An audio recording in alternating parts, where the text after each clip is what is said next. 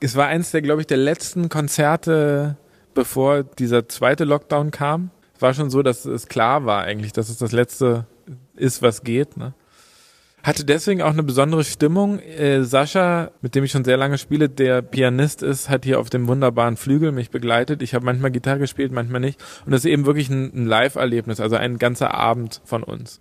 Was was komplett anderes ist als ein Album, ne? wo man die Lieder irgendwie so produziert. Es ist halt wirklich so diesen Duktus von einem Abend, der irgendwie geprägt dadurch, dass alle wussten, okay, ist das letzte bisschen Kultur, was jetzt wahrscheinlich für lange, lange Zeit kommen wird. Durch diese Stimmung war es geprägt und dadurch aber auch hat es so eine sehr tolle Spannung, die sich durch das ganze Konzert zieht und ähm, die dann auch uns nochmal bestärkt hat in dem in der Ambition, das rauszubringen. Hallo und herzlich willkommen zu Kulturgut, dem Podcast von Dussmann das Kulturkaufhaus. Mein Name ist Lele Lukas. Die Stimme von eben, das war Max Prosa. Er hat letztes Jahr ein Konzert im Kulturkaufhaus gespielt und daraus ist jetzt eine limitierte Schallplatte geworden. Grund genug, ein wenig mit ihm zu plaudern und mehr über den Musiker herauszufinden, den ich zuletzt irgendwann 2011 oder 2012 im Schülerradio gesehen habe in der Zeit von da bis jetzt ist viel passiert, deswegen hatten wir auch viel zu besprechen. Nach dem Interview gibt's noch ein paar weitere musikalische Empfehlungen und einen Ausblick auf kommende Alben. Viel Spaß!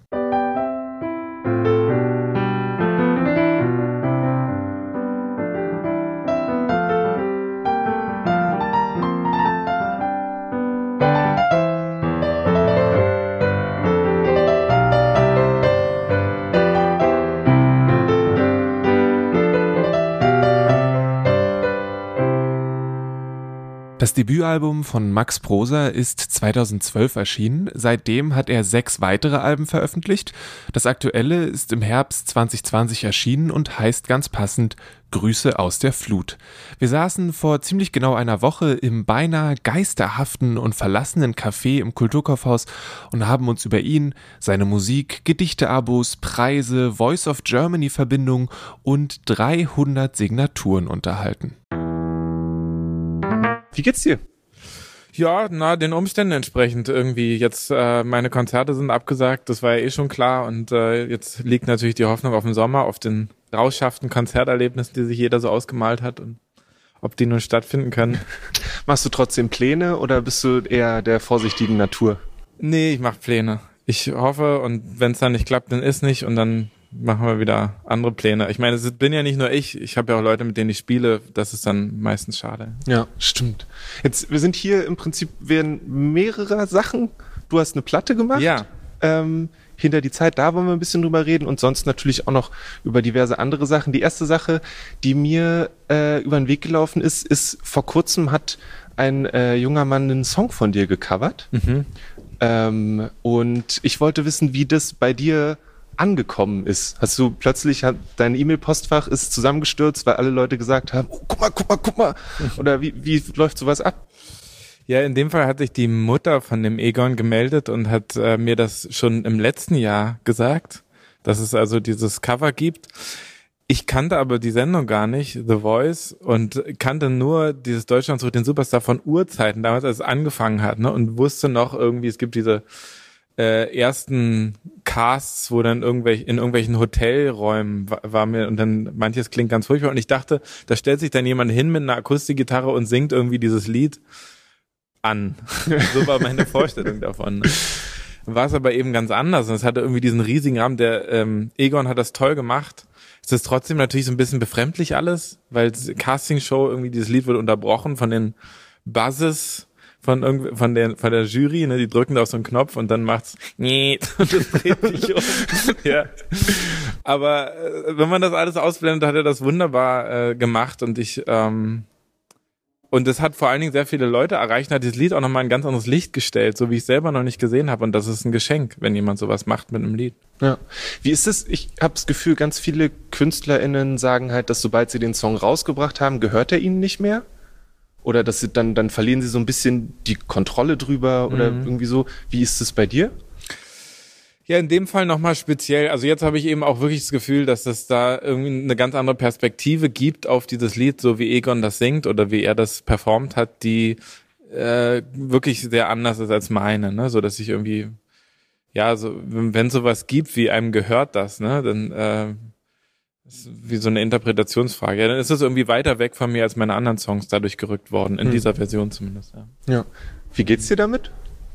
Gut, also ich meine, äh, dass das auch sowas sein kann. Eigentlich war das Lied kein Lied, das ähm, ein Verlust, also er hat ja damit den Verlust, den äh, Tod seines Stiefvaters verarbeitet. Ne? So war das Lied nicht äh, geschrieben. Dennoch ist diese Art von Abschied ja oft gleich, ne? ob wir jemanden verlieren durch einen Tod oder ob wir durch eine Trennung jemanden so verlieren, dass wir keinen Kontakt mehr haben, kommt am Ende auf relativ das Gleiche raus. Ne? Nur der abstrakte Gedanke, dass jemand irgendwo noch da ist, der erneuert ja nicht so ein Zusammenleben. Insofern gibt's diese Parallele doch und äh, ist jetzt, es ist jetzt um diesen Aspekt bereichert worden, auch wenn ich singe. Ne? Hm. Ha. Es wird, ich habe das Gefühl, dass die natürlich werden die beiden Varianten dann auch verglichen. Hast du dir die Kommentare oder so oder liest du dir generell so Kommentare über sowas durch oder hältst du da Abstand Ja, ich habe mir das ein bisschen durchgelesen. Es ist natürlich auch vor allen Dingen eins lustig. Also weil äh, ich meine, der Max Prosa Kosmos war nie so ein ähm, Social Media Explosionsthema oder sowas, ne? Also es, weil auch die Leute, die das normalerweise hören, jetzt da nicht so jung sind und so aktiv sind, nicht so die klassische Social Media Zielgruppe. Aber durch dieses Format wurden da die Pforten zum Mainstream geöffnet und es kam diese Welle von Kommentatoren, die da einfach dann das Lied gesucht haben im Internet und nur meine Version gefunden haben und da als erstes dann so rumgepöbelt haben. So, ne? wo ist Egon? Was ist denn das für ein Typ?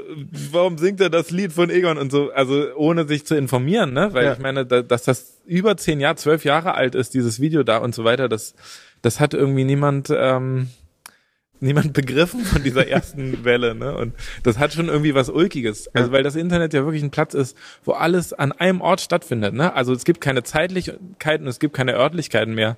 Und das führt dann zu so lustigen Momenten. Aber liest du die Sachen dann auch und schon so quer und äh, aber schon äh, irgendwie überfliege ich die. Also ich meine, da unter Egons Video waren ja nur direkt 1,5 Millionen Aufrufe oder so nach kürzester Zeit. Das habe ich jetzt auf jeden Fall nicht alles gelesen. Aber ich, also mich hat das nicht getroffen, wenn jemand das besser fand als meins, weil ich die Sprache, also das ist eine andere Generation, eine andere Sprache, ein anderes ähm, eine andere Art, das darzureichen so und das äh, sehe ich total ein, dass das sehr möglich ist, dass das Leute anspricht und freue mich aber dann darüber, dass es diese Gedanken sind. Ne? Hm. Und es ist ja irgendwo auf eine gewisse Art, ich weiß nicht, ob man das so sagen kann, ob das ein Geschenk ist, auch für, für das, was du machst, weil natürlich mehr Leute dann dahin ja. auch kommen und die Sachen finden und dann darüber dann ja nochmal viele Jahre Musik neu entdecken können über diesen einen Song, der dann. Genau, ja. ja. Es ist ein Geschenk, total. Ja.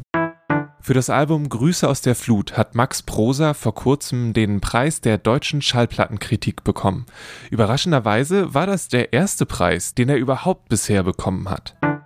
Ich habe noch nie einen Preis bekommen und ah, okay. dieses Jahr war eben ist eben so besonders, weil in jedem Monat passiert irgendwas so in, in, in der Richtung und hier dieses Album hat eben diesen Preis bekommen. Das ist so eine Jury, die sehr unabhängig agiert und äh, sicherlich auch meine anderen Alben auf dem Tisch hatte. Ja. Und äh, bin natürlich froh, dass es jetzt irgendwie mit dem Album passiert ist und ich dann diesen Preis bekommen habe, ja. Und das Album ist letzten Herbst rausgekommen, richtig? Rund? Ja, äh, 11. 11. Äh, nee, 11.9. Ja. 11.9. Wie, ist es auch während der Pandemie entstanden oder waren das Sachen, die schon vorher fertig waren und die dann da reingerutscht sind? Ja, also 80 Prozent sind während der Pandemie entstanden. Äh, der, die erste Session war noch kurz davor und da haben wir, habe ich, äh, kam gerade von Tour und habe mit einem Pianisten in Bremen in dem Studio paar Songs eingespielt, so den Grundstock gelegt. Und dann habe ich aber auch, sind einige Songs oder die größte Anzahl der Songs sind aber danach noch entstanden. Aber wir haben es praktisch losgetreten, bevor die Pandemie kam. Und dann habe ich aber auch ganz viele dann noch später aufgenommen, wo dann nichts von dieser ersten Session drin war. Nimmst du die Sachen zu Hause auf oder auch, ja. War jetzt pandemiebedingt, aber hat sich total bewährt. Also die Arbeitsweise, die dann entstanden ist, zwischen mir und dem Produzenten Pascal Essawaf war das praktisch, ähm, das hat die Pandemie so geformt. Und dafür bin ich auch sehr dankbar, sonst hätte ich die vielleicht nie gefunden. Okay. Ja. Also ist es auch was, wo du, wo du weitermachen willst auf die Art und Weise dann? Ja, ja, also oder zumindest jetzt wird sich's wieder verändern. Ne? Es hängt ja auch damit zusammen, was das für ein Album wird. Ne? Aber es ist auf jeden Fall eine Erfahrung und war anders als davor und jetzt wird alles dadurch anders sein, denke ich. Ja. Wie ist das? Ich habe äh, natürlich dann in mehrere Sachen reingehört. Woher weißt du, ob ein Song ein Klaviersong, ein Gitarrensong oder ein Bandsong ist? Ich weiß nicht, ob man die so unterteilen kann, aber. Ja, das ist eine gute Frage. Also ich meine, äh, viele Lieder äh, funktionieren auf verschiedene Arten und Weisen, wie man jetzt ja auch an Egon gesehen hat. Er hat ja daraus eben eine Klavierballade ja. gemacht, ne? Ähm, und ich habe jetzt mittlerweile spiele ich auch so gut Klavier, dass ich immer wechseln kann. Macht das in der Regel auch, wenn ich einen Song schreibe, dass ich, dass ich mal gucke, ah, wie ist das hier und wie ist das da. Ne? Es hat verschiedene Qualitäten. Das Klavier hat mehr so eine urtümliche Schönheit und die Gitarre hat aber diesen irgendwie äh, kann so eine Leichtigkeit haben. Ne? Und ähm, je nachdem muss man da so ein bisschen nachspüren. So was was ist vielleicht cool, dann kommt es natürlich auch darauf an, kommt ein Schlagzeug dazu oder nicht. Aber meistens probiere ich das irgendwie in seinen Grundzügen auf diesen beiden Instrumenten zumindest aus und entscheide mich dann für eine generelle Route. Okay. Und wechselt die Route dann später nochmal? Also gibt's, oder ist es dann möglich fest von vorne und dann fährst du diesen Weg runter, bis es Nee, ist möglich, dass es wechselt. Auch wenn ich das mit anderen Leuten spiele, dann ist es manchmal so, dass jemand dann da so ein Input und ich denke, oh, das, wenn der das spielt, dann ist das aber viel schöner als ich auf dem Klavier. Also zum Beispiel mit Sascha, ne, mit dem ja. ich, der ist natürlich Pianist, also ich bin kein Pianist. Ich kann das auf dem Klavier machen, aber mhm. das ist dann immer noch was anderes. Hast du das im Laufe der Zeit dann selbst beigebracht? Ja. Okay. Huh. Und dann, ja, und dann haben wir noch ein zweites Album und ähm, Menschen, die jetzt sich mit dir schon sehr gut auskennen, werden wissen, ah, das, das kenne ich noch gar nicht. Genau. Ja. Was, was hat es mit diesem Album auf sich? Ja, das habe ich hier aufgenommen, äh, im Dussmann. Es war eins der, glaube ich, der letzten Konzerte, bevor die, dieser zweite Lockdown kam. Es war schon so, dass es klar war eigentlich, dass es das letzte ist, was geht. Ne? Hatte deswegen auch eine besondere Stimmung. Äh, Sascha, ähm, mit dem ich schon sehr lange spiele, der Pianist ist, hat hier auf dem wunderbaren Flügel mich begleitet. Ich habe manchmal Gitarre gespielt, manchmal nicht. Und das ist eben wirklich ein, ein Live-Erlebnis, also ein ganzer Abend von uns. Was was komplett anderes ist als ein Album, ne? wo man die Lieder irgendwie so produziert. Es ist halt wirklich so diesen Duktus von einem Abend, der irgendwie geprägt dadurch, dass alle wussten, okay, ist das letzte bisschen Kultur, was jetzt wahrscheinlich für lange, lange Zeit kommen wird. Hm.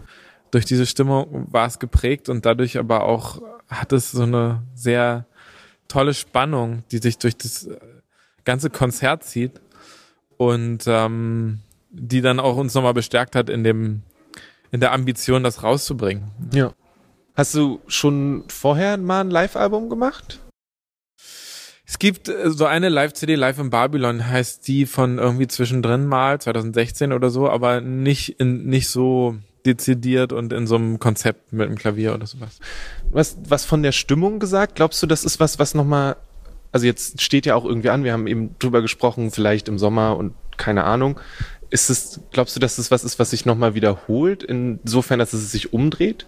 dass dann alle Leute so ekstatisch sind, dass sie endlich wieder ein Konzert erleben können, dass es wieder was Besonderes ist für so einen kurzen Moment oder ist es was total einzigartiges? Ich glaube schon, dass das kommt. Also mhm. wenn es dann so ist, ne, wenn es auch wieder, ich weiß nicht, wie der Prozess sein wird, ne, ob es vielleicht irgendwann wie so ein Fallbeil irgendwie den Moment geben wird, wo man sagt, okay, jetzt sind wieder Konzerte und dann geht das und dann sind alle auch sorgenfrei dann dort oder ob es irgendwie wieder so ein Fade-In geben wird, dann ist es vielleicht wieder ein bisschen anders, aber auch gerade wenn die ersten Festivals sind oder so, ich glaube schon, dass das, dass man das dann auch nochmal auf eine andere Art und Weise wertschätzen kann. Ja.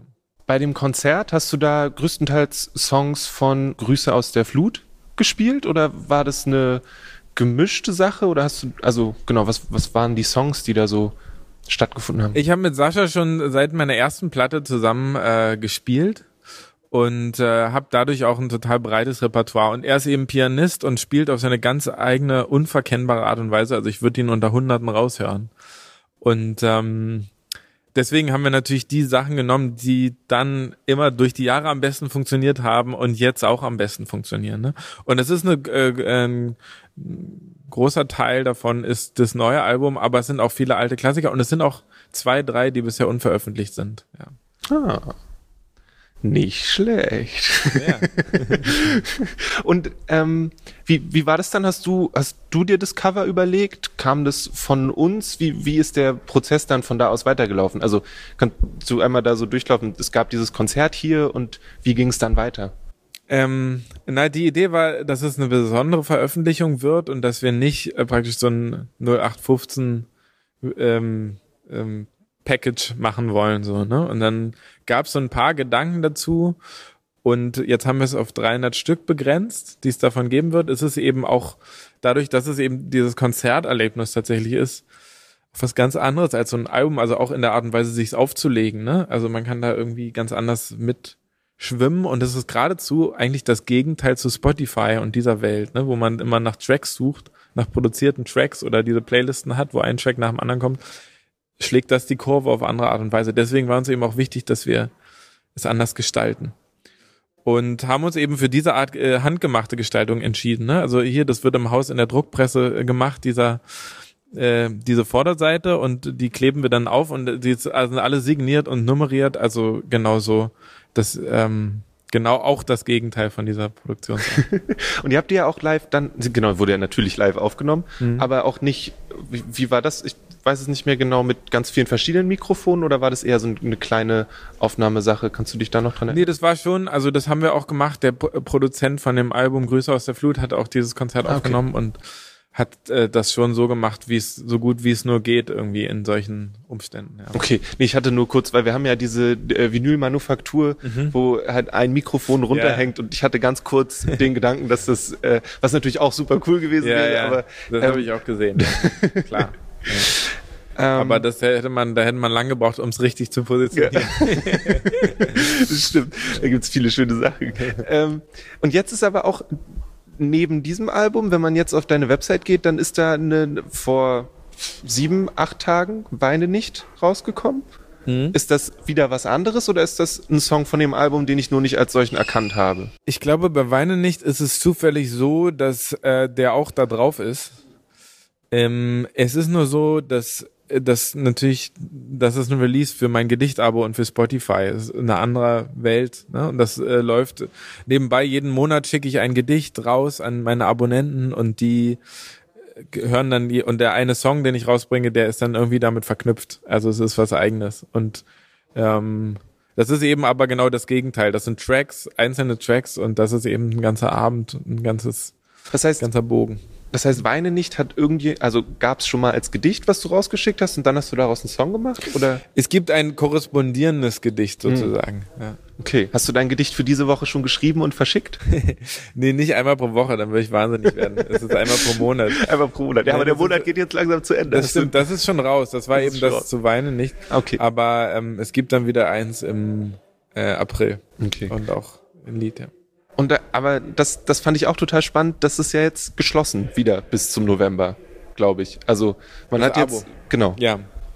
Ähm, warum hast du dich dafür entschieden, dass nur in diesem, also es gibt ja irgendwie nur einen relativ vergleichsweise kurzen Zeitraum, in dem Menschen sich entscheiden können, von dir monatlich Gedichte zugeschickt be zu bekommen? Ich mag es, diese ähm, Prozesse so zu stricken, dass es äh, einen Anfang und ein Ende gibt und dann geht's nicht weiter und dann geht's halt erst wieder im nächsten Jahr. Ne? Es ist eben nicht nicht alles immer zu öffnen, dass immer alles geht oder auch mit diesen Platten. Es gibt halt 300 Stück und dann ist die Sache zu Ende und es es hat was sehr lebendiges, äh, Dinge so zu machen und äh, ich mag das Gefühl davon, dass irgendwas zu Ende geht. Ich kann mir vorstellen, dass es auch für dich dann einfacher ist, weil du dann auch, wenn du keine Lust mehr hast, Gedichte zu schreiben, kannst du auch sagen, okay, jetzt hier Cut. Es gibt niemanden, der irgendwie mehr erwartet, sondern es läuft nur bis jetzt. Ja, ja, also ich meine, ich muss ja trotzdem einmal im Monat ein Gedicht schreiben, ne? Das geht halt dann nur an weniger Leute oder an mehr. Ja. Ne? Aber es ist dann eben wieder dieser eine Zeitraum da, wo man sich melden kann und es gibt dann auch wieder Leute, denen ich sagen muss, ihr müsst ein Jahr warten und das äh, ist dann eben so, ja. Aber es ist jetzt keine Lotterie, so wie ein Ticketverkauf oder so, dass du rechtzeitig um 17 Uhr auf den Knopf drücken musst, nee, um dein Gedicht zu kriegen. In dieser Zeit können so viele das machen, wie okay. sie wollen und dann ist aber eben Schluss und ich äh, schließe das ab, dann werden auch alle Umschläge gedruckt, hat auch so logistische Gründe. Ne? Mm, na klar. Oder ja. auch hier, dann machen wir eben 300 Stück davon, das ist ja eben auch aufwendig, das aufzukleben, ja. zu drucken und zu unterschreiben. Ne? Und dann ist es aber Schluss und dann ist der Prozess zu Ende und man hält das irgendwie nicht offen und macht hier nochmal fünf, da nochmal fünf oder so, mhm. sondern es ist einfach, wie es ist. Ja. Wie viele Gedichte schreibst du oder wie viel schreibst du neben den Sachen, die du regelmäßig verschickst noch? Ist es quasi nur ein Teil von deinem Output? Ja, oder? ja, auf jeden Fall. Ich meine, ich kann gar nicht ich, äh, ich nehme natürlich nur das Beste. Also. es ist nicht so, dass du so eins mit geschlossenen Augen rausziehst. nee, und manche Sachen brauchen lange. sind so wie Samen, man tut die in die Erde, man guckt, wie sie wachsen, irgendwann weiß man, sie sind fertig oder glaubt, sie sind fertig. Manche brauchen lange, manchen geben einem Rätsel auf Mhm. und bei manchen weiß man dann irgendwann, dass es reif ist äh, für die Reise in die Welt nach draußen. So. Also es ist bei einem Lied so wie bei einem Gedicht. Okay. Ja. Das heißt, du schreibst generell Sachen und dann kommt irgendwann der Zeitpunkt, wo du sagst, ah, das ist vielleicht gut genug und das kann dann ein Gedicht sein, was von vor zwei Jahren ist oder sind das immer Sachen, die auch in diesem Monat entstanden sind? Das ist so unterschiedlich. Ich habe so einen gewissen Grundstock äh, und bin aber trotzdem offen dafür, das jeden Monat wieder zu verändern. Also wenn mir jetzt, ich will nicht davon gejagt sein, deswegen habe ich diesen Grundstock und weiß immer, ich könnte darauf zurückkommen, aber oft ist es auch so, dass ich das nehme, was gerade in dem Monat da liegt. Ja. Hast du dann, liegen dann überall Papierstapel rum? In, Ja, ja, es liegen überall Papierstapel rum, tatsächlich. Ist es denn, geht es noch weiter in diese Richtung von diesen, von diesen ähm, Wänden, wo alles so verbunden ist, so verschiedene, oder hast du einfach nur ein sehr sortiertes Papierstapelsystem? Nee, ich habe auch ähm, Zettel an Wänden, aber ja, wenn gerade so aktuell, das ist mehr so für Lieder, ne? Wenn, da schreibe ich dann, dass ich die nicht vergesse. Also ich habe so verschiedene Systeme. Okay. Wie, ähm, hast du dafür eine, eine spezifische Zeit? Oder ist es was, was spontan ist? Ja, morgens. Also ich habe den Morgen. Ich bin äh, auf jeden Fall ein Morgenmensch und äh, versuche dann so früh wie möglich aufzustehen und ähm, mit dieser Energie, die diesem, die der Morgen hat, zu schreiben. Ähm, aber nicht, also das ist noch eine andere Qualität, als was fertigzustellen. Sind ganz grundlegende, zwei ganz verschiedene Dinge, so, ne? Das Kreativsein und dann die Dinge, die man geschaffen hat, sozusagen zu verbinden, ne? Und daraus Kontexte zu schaffen und zum Beispiel zu sagen, das ist ein Gedicht oder zu sagen, das ist eine Strophe oder zu sagen, das ist ein Refrain äh, und damit dann weiterzugehen. So, das ist eine ganz andere Qualität und dieser Morgen eignet sich aber sehr für diese erste Qualität, äh, nämlich einfach zu schreiben und zu schauen, was da kommt. Es gibt Menschen, die haben das, die haben nur diese erste Qualität, so unheimlich begabt und kreativ, ganz viele und ähm, das kommt nicht in den, in die sozusagen in die richtigen äh, in die richtige Straße. So, es äh, bleibt dann dort. So. Und Ja. Das ist tragisch auch. Ich kenne auch viele unheimlich begabte, geniale Menschen, die aber nicht diese zweite, diesen zweiten Energie haben, sozusagen, daraus was zu machen. Mhm. So, ne? Und das zusammenzuknüpfen, zu, Ja. zu dieser Kette zu knüpfen. Die haben die einzelnen Edelsteine, aber nur als Kette können sie es irgendwie, die Kette kommt aber nie, wird, verlässt nie ihre Hand. So. Hm. Ist es was, was du auch lernen musstest?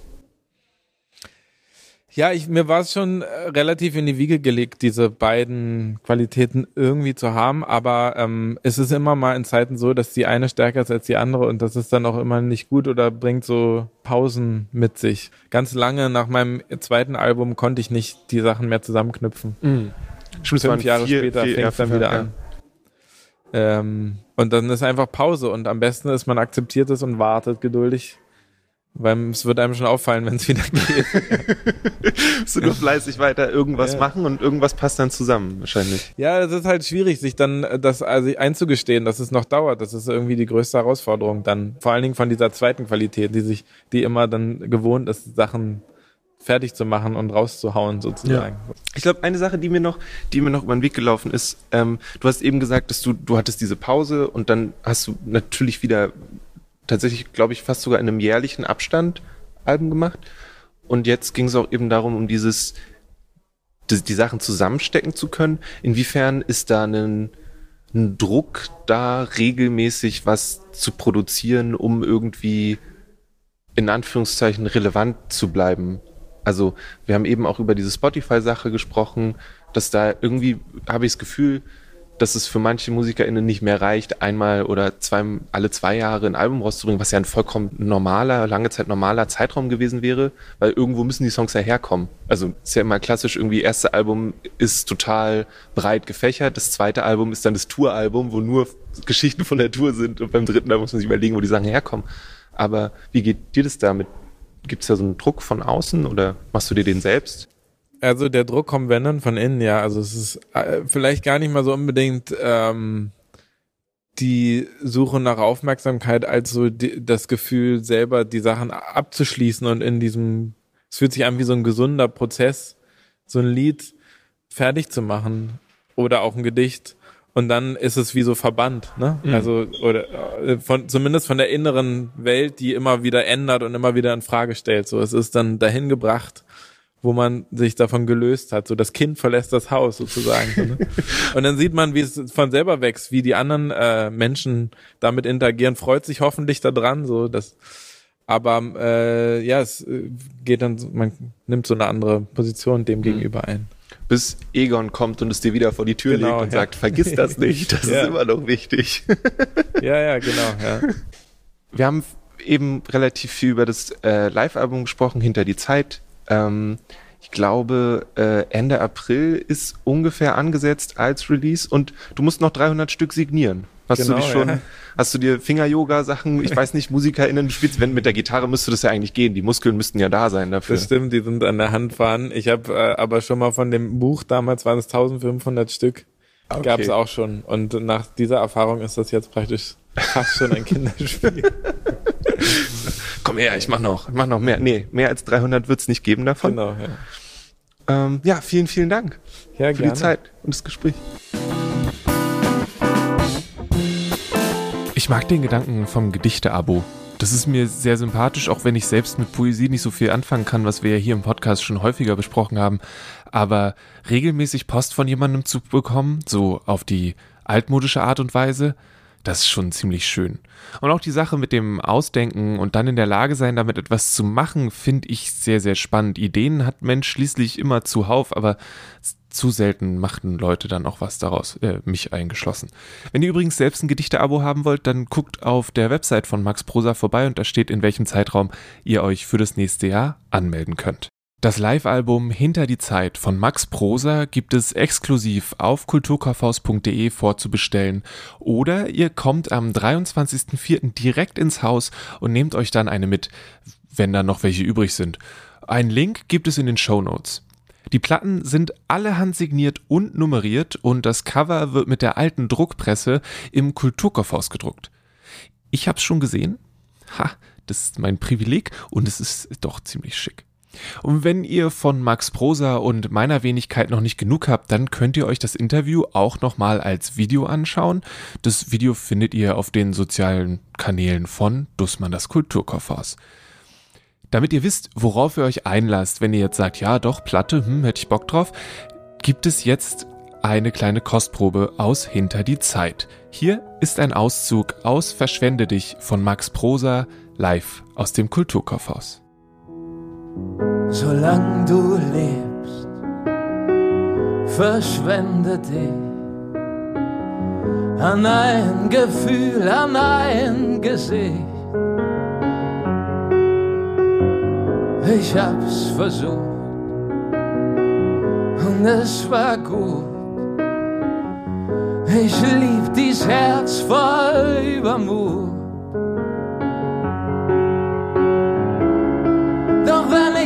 Ehrlich bin zu mir, will ich und komm doch nicht zu dir. Dort, wo die Gedanken frei sind, sind wir ein Paar, brauchen keinen, können scheinen, hier wird es wahr.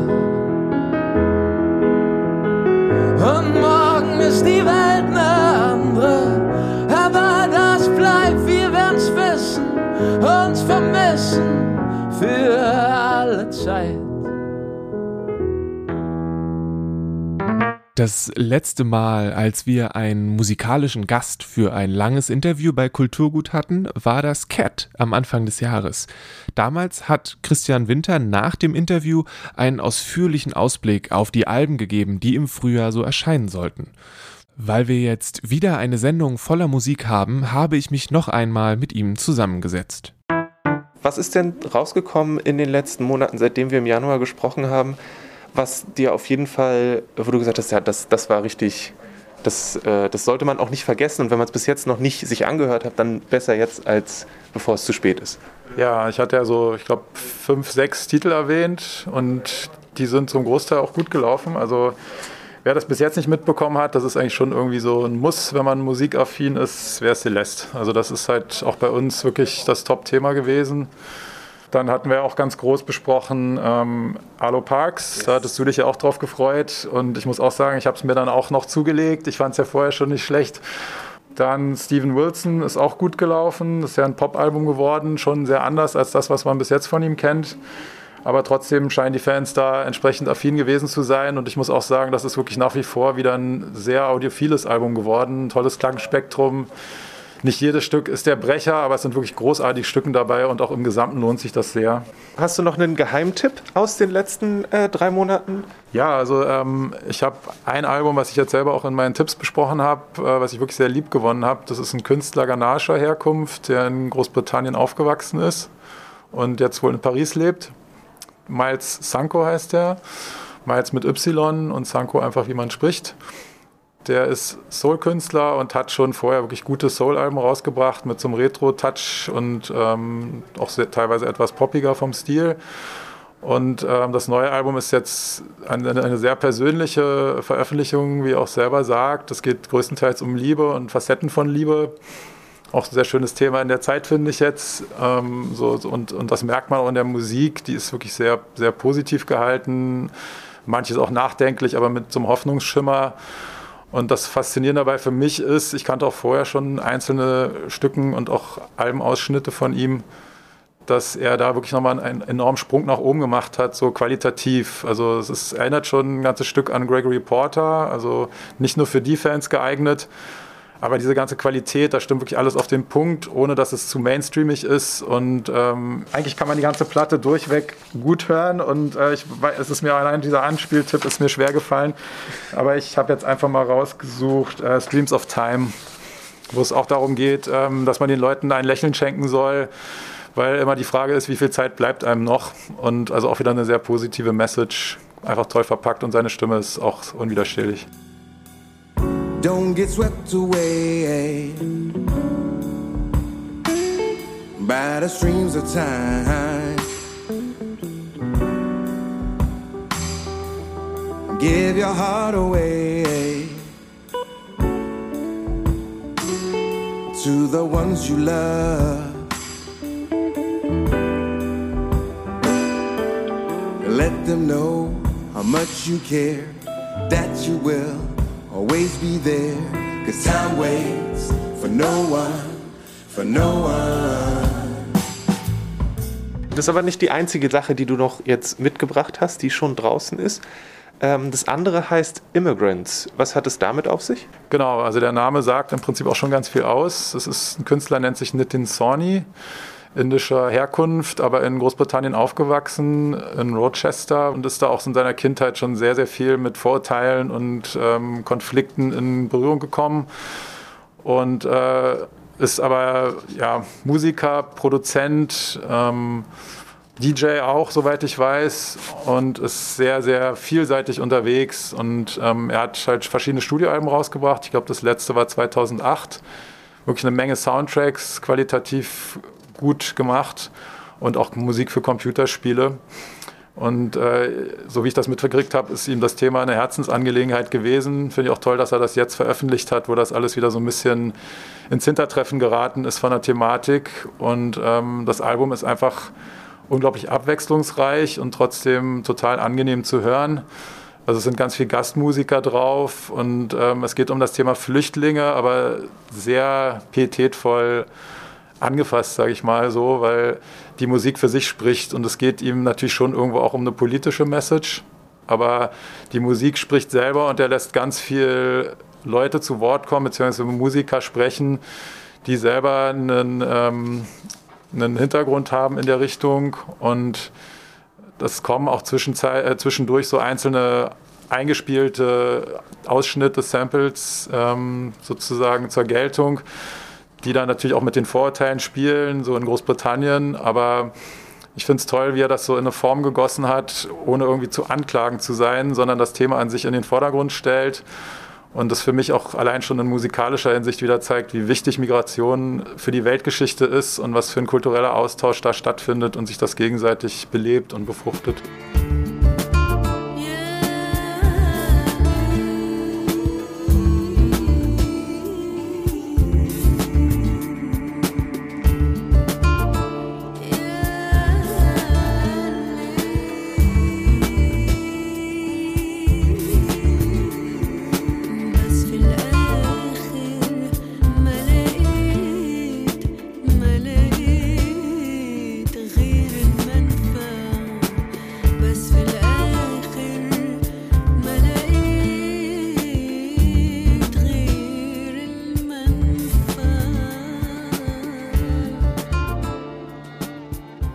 Ein kurzer Blick nach vorne. Jo. Äh, was sind denn Sachen, die jetzt in den äh, nächsten Wochen, Monaten, wir sprechen auf jeden Fall im Juni nochmal, weil dann Record Store Day ist.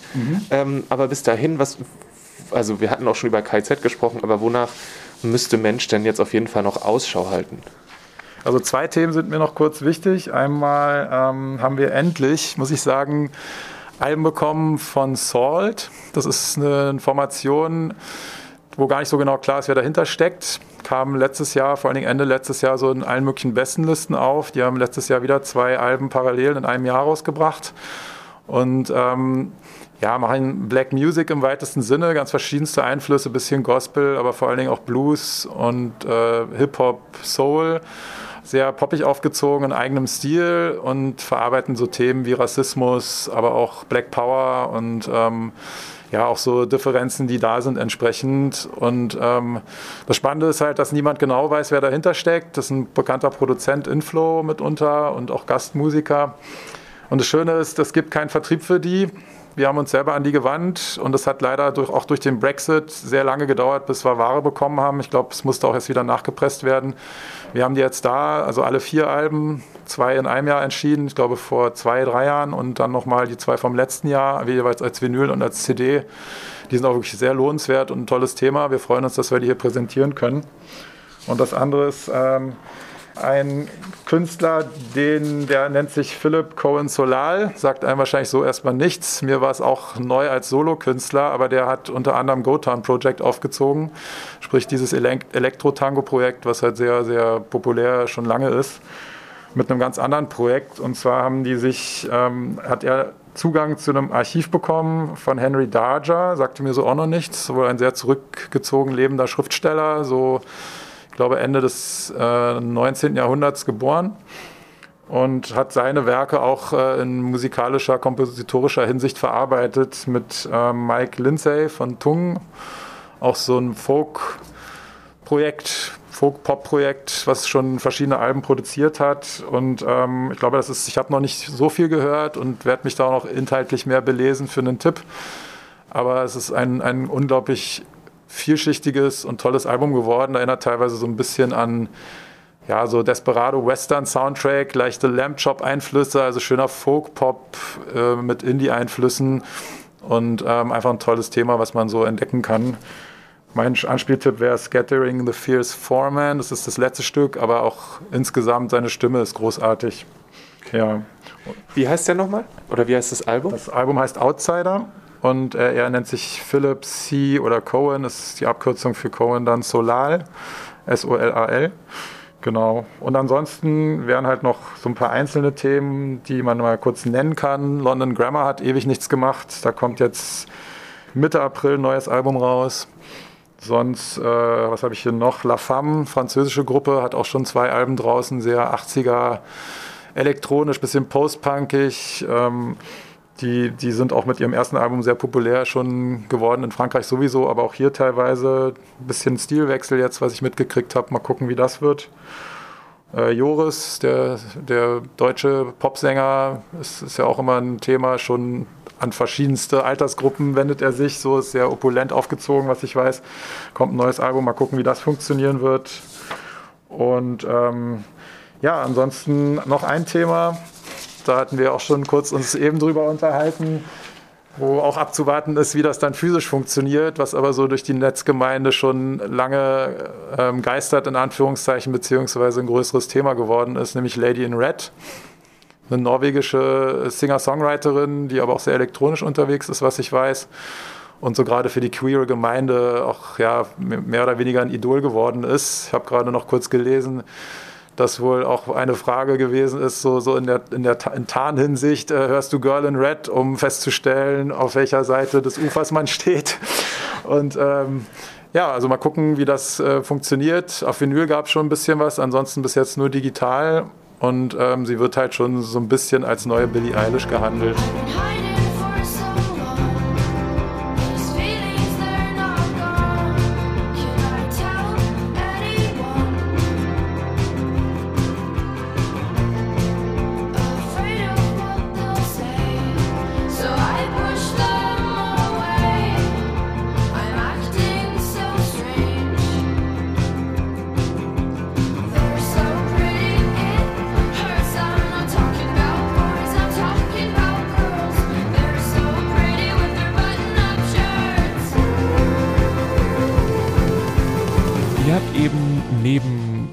Christian Musik von Miles Sanko, Nitin Sorney und Girl in Red gehört.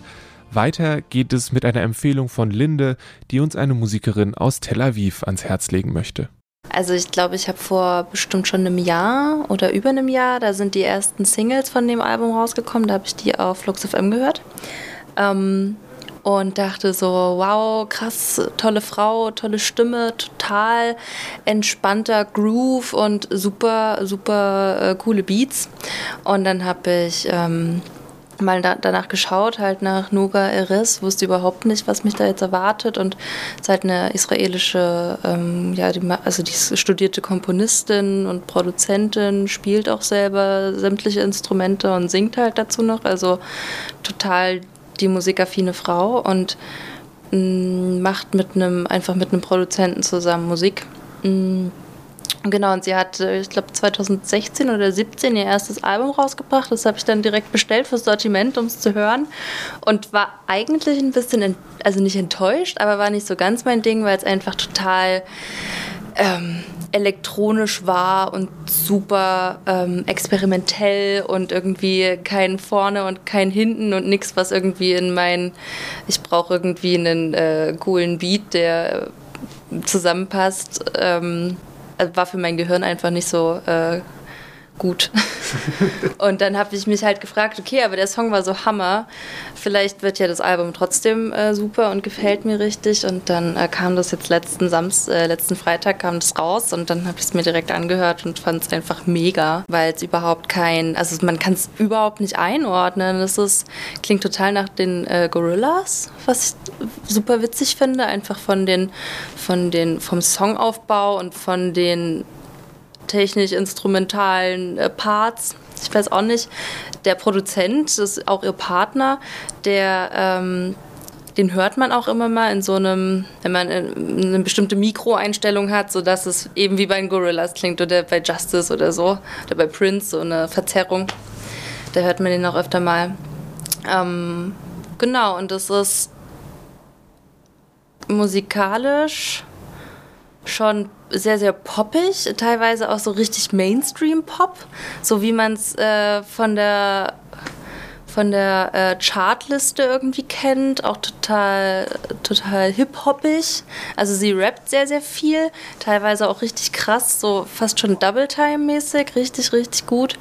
Und so Trap-Beats gibt's und dann aber auch wieder nur so klassische elektronische Elemente und wieder Indie-Elemente und dann irgendwie wieder ein Song, der klingt als, äh, ja, wäre halt von der Flux FM Playlist so.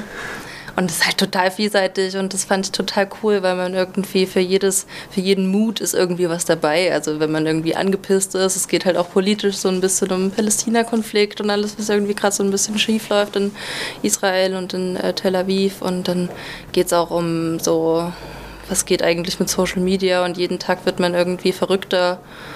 Und total vielseitig und gut passend zu allem, worüber man sich irgendwie so zur, heutzutage den Kopf zerbricht und dabei einfach ganz großartig unterlegt. Ja.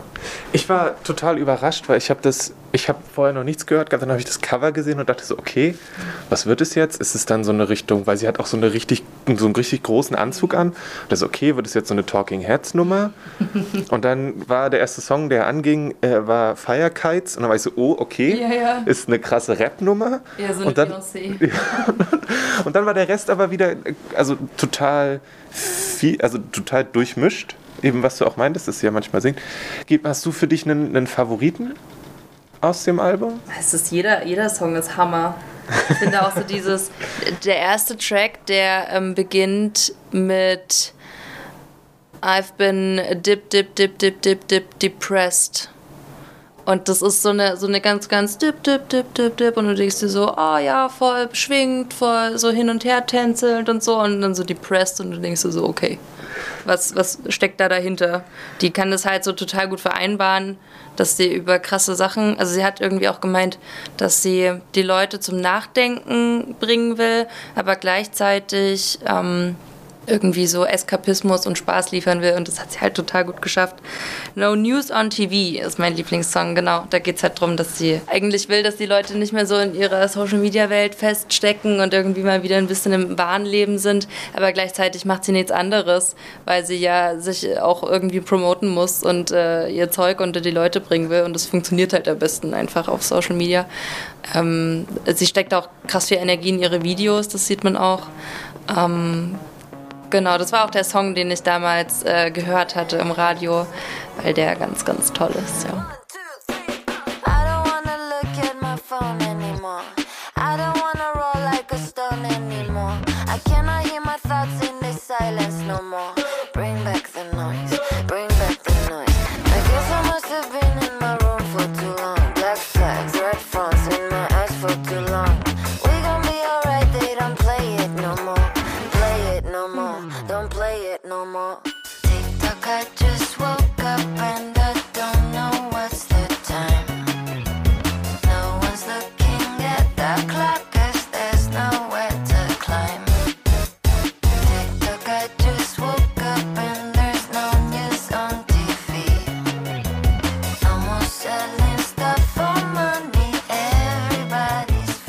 Das war's für diese Woche. Weitere Infos zu Max Prosa, dem Album Hinter die Zeit und den anderen Musiken, die wir in dieser 44. Folge von Kulturgut besprochen haben, findet ihr in den Show Notes.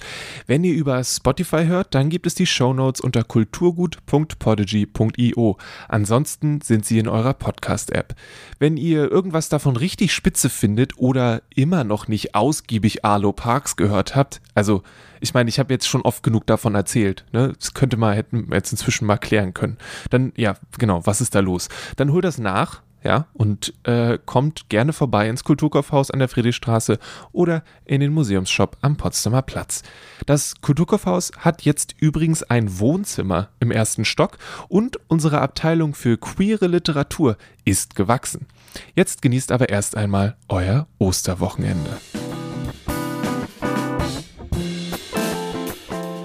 Kulturgut wird von mir, Lele Kalle Lukas, geschrieben und produziert.